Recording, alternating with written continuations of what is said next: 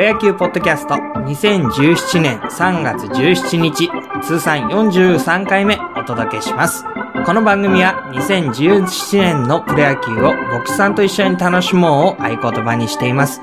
プロ野球好きのボックスさんたちによる熱のこもったトークをお楽しみください。では、今日もよろしくお願いします。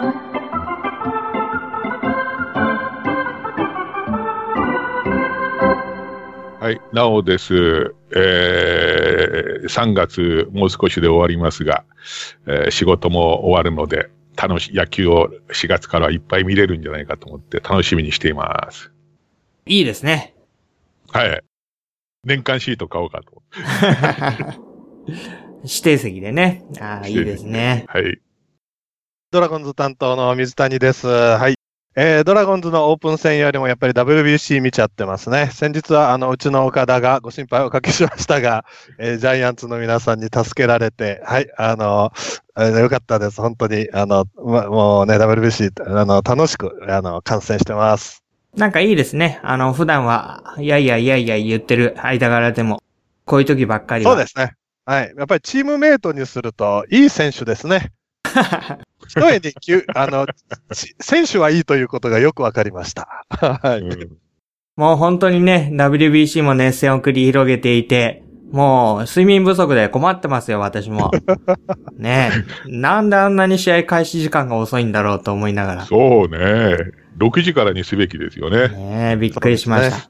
あの、この前はですね、あの、私のごく身近な人が、あの、球場に見に行きまして、で、あの、オランダ戦だったんですけどね、あの、終電にやっぱり乗れなくなるので、中田の一本を見て帰ってきたというね。あ一番いいところで帰ってきたんじゃないのって言ってたんですけど。うんなるほど。もうね、本当にそんなんですけど、今日もあの、それぞれのね、持ち寄ったネタでお送りしたいと思いますが、えーまず私の方からですね、ちょっと気になる話題があったので、それをご紹介したいと思います。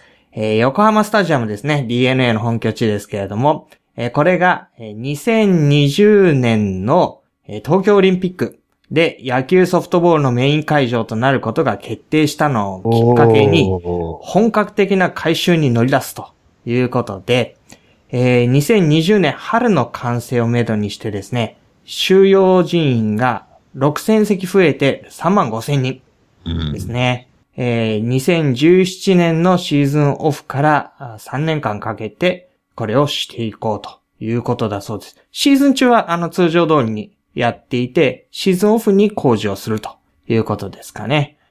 で、どうなるかっていうとですね、あのー結構ハマスタのあの外野席、ちょっとイメージするとわかりますかね。あそこのライトとレフトのさらに後ろに、なんかね、うんこう、ウィングになったみたいな大きな座席がさらにできるという、えーそういう感じですね。ああ、あの辺一帯を、まあ、あれですよね。DNA は結構施設を買っていて、土地を買っていて、で、あのー関係の施設を置いたり、スポーツクラブを置いたり、そういうな風な感じで、まあ、流行りのベースボールパークにしようという、そんな話のようです。うん。なおさんはね、あのーベイスターズ、それこそ、あの、横浜スタジアムの年間シート買おうかっていう話だろうと思うんですけど。いやいやいやいや。何その外野の後ろがホテルのあれみたい、トロントブルージェイズのあの、あそこみたいになっちゃうのかな？上から見れるように。うん、あの、市内を一望できる席も作りたいと言っているし、結ああはあ構こう、急勾配な、あの、スタンドになるような感じがしますね。あんまりよくしてもらいたくないですよね。僕ら、あの、太陽ホイールドのあの、汚い川崎企業から知ってるから。それで、あんな贅沢しちゃうと勝てなくなるかもね。そう思います。まあね、あの、DNA になってからあの電光掲示なんかも結構力を入れてね、えーハマスタはやってるような気もするので、まあ、楽しみといえば楽しみですし、昔ながらのファンにとっては、うん、っていう感じかな。そうですね。運ですね。水谷さんは思い入れの球場とか、ハマスタのなんかイメージとかってあります？ああ、ハマスターね、あのー横浜に宿泊することが時々あるので、はい。あの、周りをね、あのー歩いたりね、中華街も近いんで、うん、ありますよ。ただ、中入ったことはね、残念だけど一度もないですね。でもね、本当に綺麗な球場だなっていうのは外からもわかります。そうですね。あの、高校野球なんかでもね、あの、神奈川の決勝はあそこを使うので、あ、そうですか。結構ね、準皆さんに決勝から。そうですね、準決勝からね。準決勝。うん。うん。あの準決勝が混むんですよね、大体ね。そうね。横浜はね、やっぱりレベル高いからね、決勝、準決勝ね。で、あの、少年野球なんかもね、あの、少年野球の県の大会かなあの、中学もそうかな。もう、最後の方になるとハマスタでやるんですよ。うんだからやっぱり。り、こう、神奈川県野球人民たちにとっては、ハマスタは結構特別ですね。うん。うん。水谷さん、横浜来たら言ってください。一緒に行きましょうよ。あ 一緒に行きましょう。あのね、5月24日が、えっ、と、中日戦。予定、後で見た、後でね。はい、はい。5月21日は東京にいるんですけどね。ああ、そうですか。ちょっとね。はいはいでもそんなベイスターズ戦とドラゴンズ戦を一緒に見るっていうのは、ちょっと大変なんじゃないですか？お互いバチバチバチバチ。いや、それはもう大人ですから大丈夫だよね。もう、もう、もうね、筒香が怖い。筒香、つ筒香、不都合と呼んでますから、我々は。じゃあ、筒香の名前も出てきたところで、えー今話題の、えー大活躍中のですね、えー、もうなおさんもこれ鼻高々でしょ？うーん、どうなのかな。えっ、と、まあ、どうなるかわかりませんけども、鼻高々まで行きませんが、都合も、ねえ、その後三振したりしてるから、どうかな。アメリカで、アメリカ行って早いの打てるかどうかわかんないね。うん。じゃあ、はい WBC どこまでいけるか、そんな話題で、ちょっとなおさんから振ってもらってもいいですか、はい。昨日ね、あるあの、牧師から、こんな、あの、メールが来たんですよね。えーちなみに WBC ですが、うちの教会に来てる求道者、ほぼ信じていますの女性が、元青学野球部マネージャーで、奈良原と同期、国母は後輩らしく、同窓会の幹事もしている人で、彼女から彼らのために祈ってほしいと依頼がありました。ですから、初戦から今日まで聖書の言葉を送りつつ祈っていますがあ、僕の聖書のメールを奈良原にも送ってるようで、奈良原と国母には聖書の言葉が伝わっていますと。奈良原は本戦開始まで不調のチームの中で、バッシングが厳しく重圧の中で落ち込みまくっていたようですが、歩いていて教会があったらふっとは入って祈ろうかと思っていたんだと、彼女に話してやったそうですと。日本の勝利と同時にこの二人に主が語りかけてくださるようにぜひお祈りください。こんなメールが来た。すごいです。すごいな。あの、あ青学黄金時代のね、あの、はいマネージャーやってた人が教会には行ってて、休道中で。ああうん、そんなメールが来ましてね、あの、WBC は面白いなって、奈良原にその、と国母に、まあ、監督とヘッドに聖書の言葉が伝わってるってのは、すごいことだなって思うんですがね。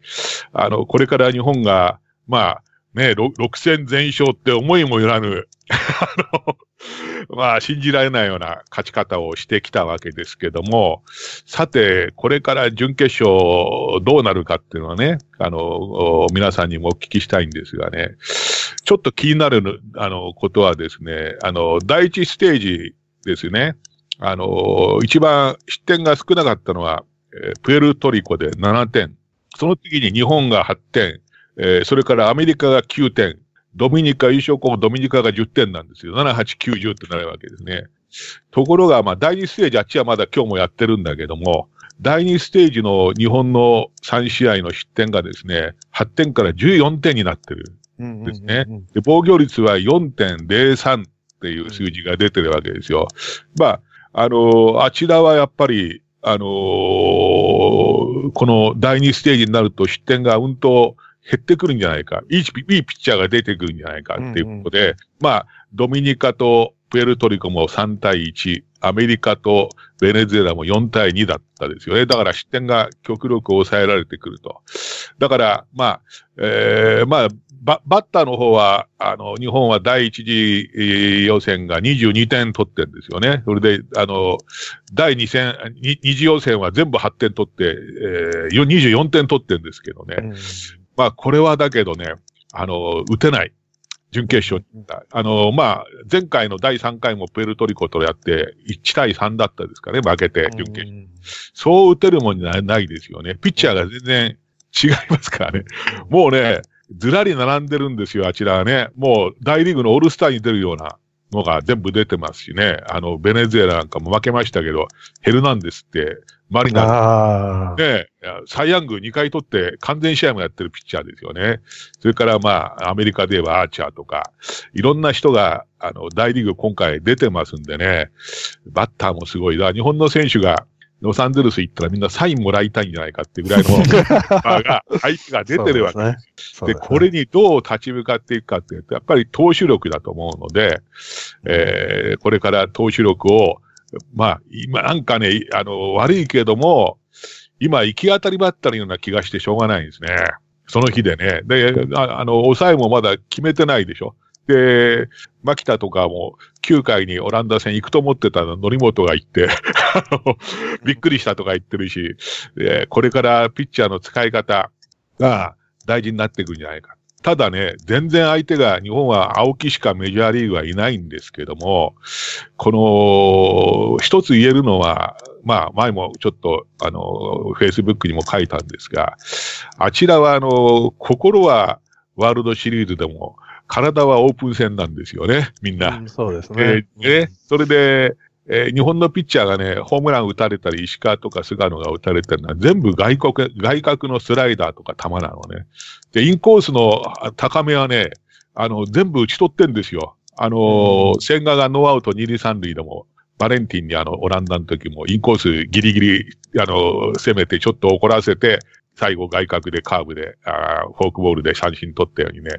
だから外角はもうボールでいいと。で、内角高めにどれだけ速い球をのけずらすような球を投げれるか、勝負球を投げれるかってことで、まあ、ただ日本は準備がもうずっとやってきてるので、うん、オランダ戦の最後の、あの、タイブレークのヒットは、な、中田はインコース高め打ちましたよね、レフト前に。だから日本人は打てるけども、あちらは打てない、まだそこまで行ってないんじゃないかと。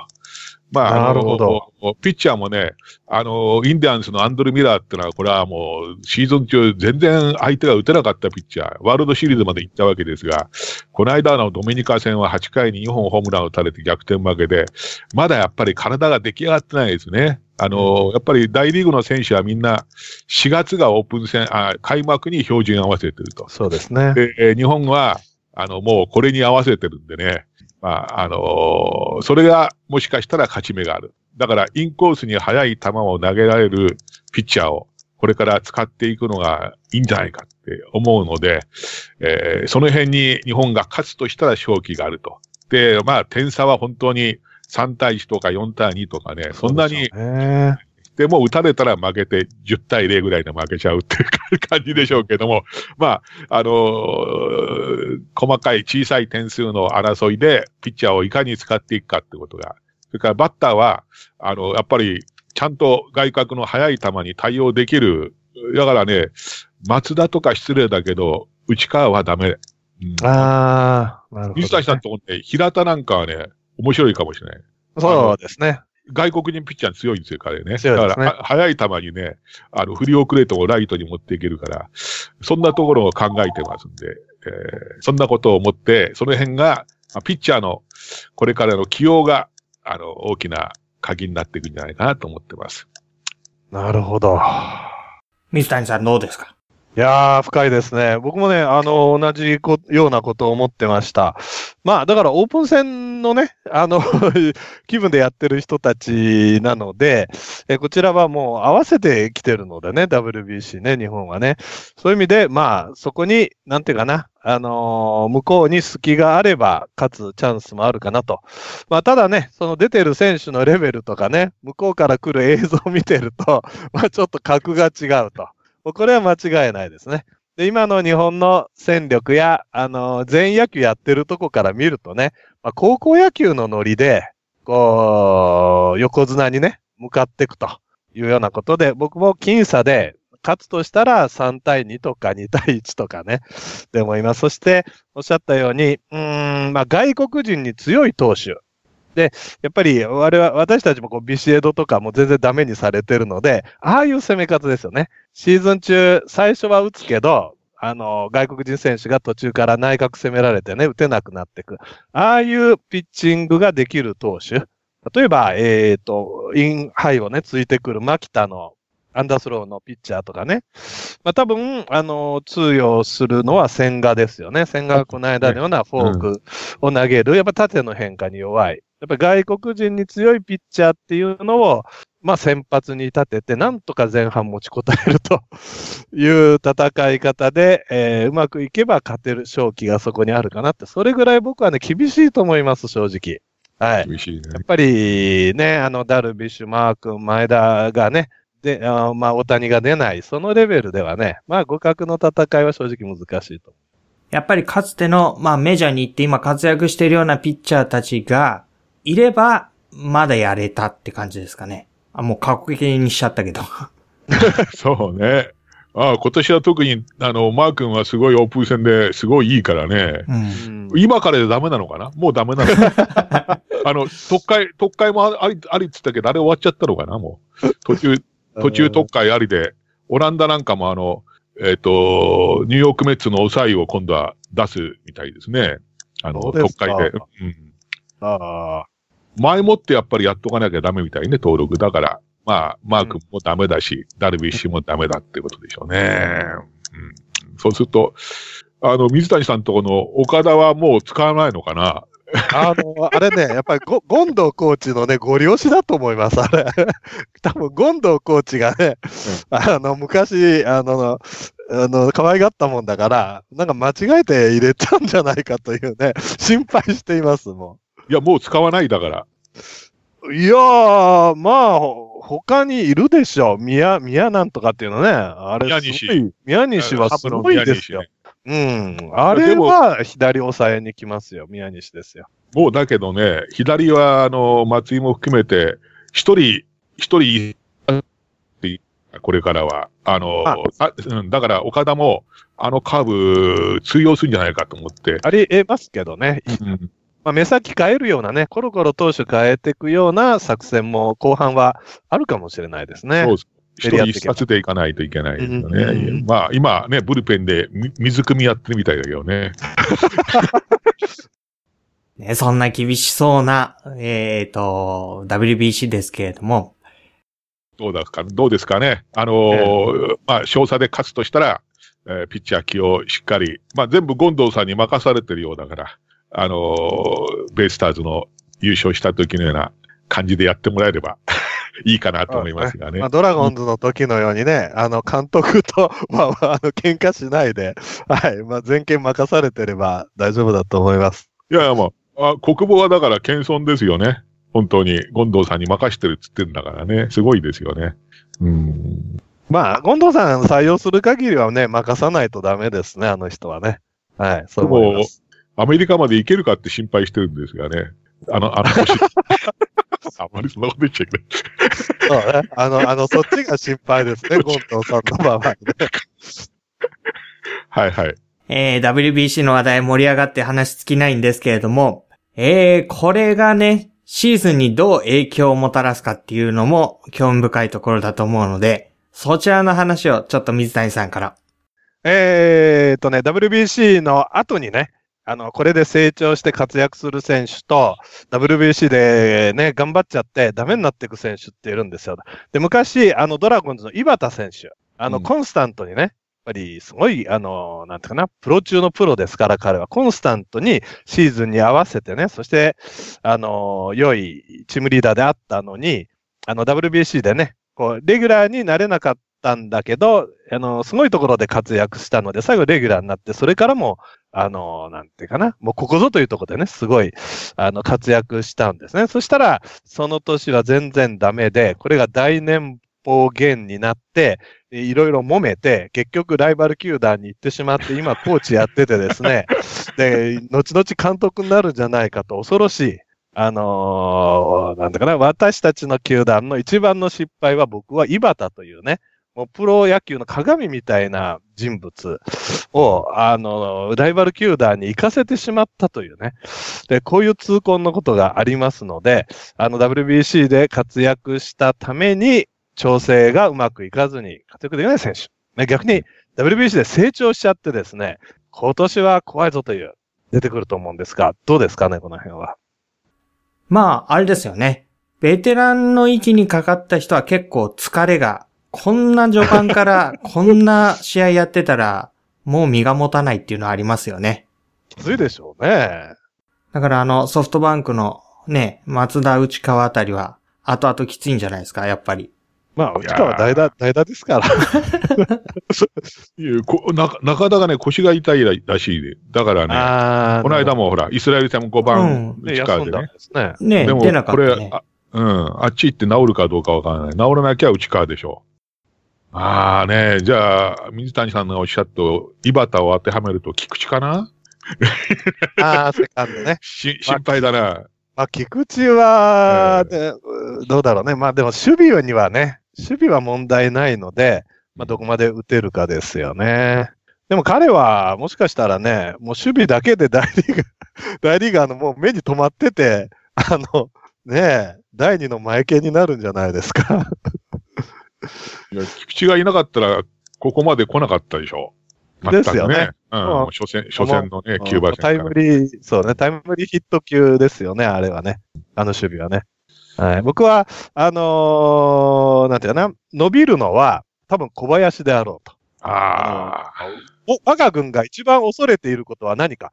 それは、あのー 全く消極的だった小林ですね。そしてやる、あの萎縮してた小林がですね、あの、活躍してしまって、自信をつけてしまって、世界レベルで通用することが分かってしまって、えちょっと頼りなないとこがね、あの、ライバル球団のよあの弱みだったのが、まあ、正捕手がしっかりしてですね、で安倍がなんかファーストあたり守っちゃってホームラン打っちゃったりすると、えー投手のリードも良くなっちゃったりするとですね、困る。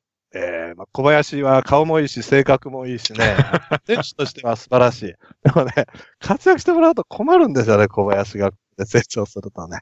で、もう一つね、あの、希望を込めてダメになってほしい。こわ、こあの ちょっと待って待って、希望を込めてダメになってほしいっていいのかな？いいです、いいです。もう、これはそういうレベルの選手なんです、その人は。その人の名前はな、筒香です、筒香。このままね、シーズン入られたら困る。ぜひね、あのーシーズン当初、一一旦調子を落としていただいて、あのーもう、もうどれだけ昨年ね、ここぞというところでやられたか。どうかね、希望を込めてね、筒香選手はね、ここ WBC がピークで、ちょっと開幕後に調子を落としていただきたい。えー、うんそのことを願っいやそれはやっぱり一言ありますよ、そのことは。あのね、はい。水谷さん悪いけどね、はい都合はね、今7ぐらい。あれが7ですか？7、7。うん。だからま、まだね、あのー全部行ってないですよ。調整中ですか、うんまだ。調整中。うん。だから、小林なんかはもう行き過ぎちゃってるんですよ。ねあ。うん行き過ぎ、行き過ぎちゃって。ね。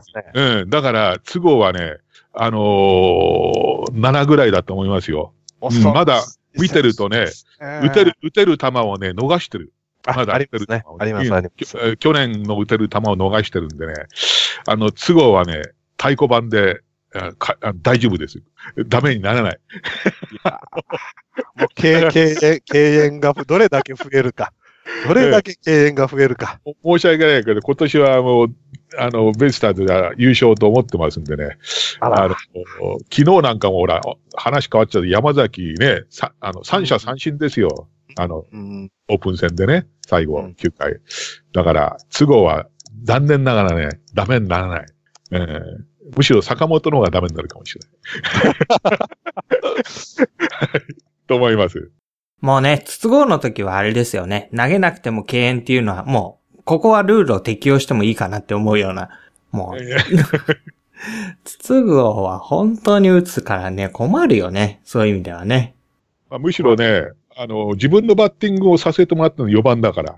で、坂坂本は3番でね、普段3番で6番でしょ、今。うんあの、ヒット打ってるようだけどね、ライト前なんですよ、彼ね。そうですね。だね。インコースの彼が打つのが一番うまいんで、レフトの方にね。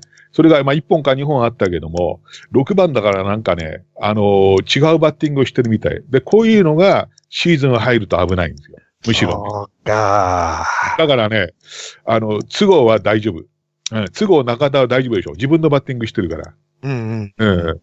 で山田がちょっと気にはなるんだけど、まあ、あの、一番、本当は彼打ちたくないって言ってんだけどね。うん、でしょうね。山田も、あの、球界の宝だから、行ってもらいたいなと思いますけどね。ピッチャーではどうですか？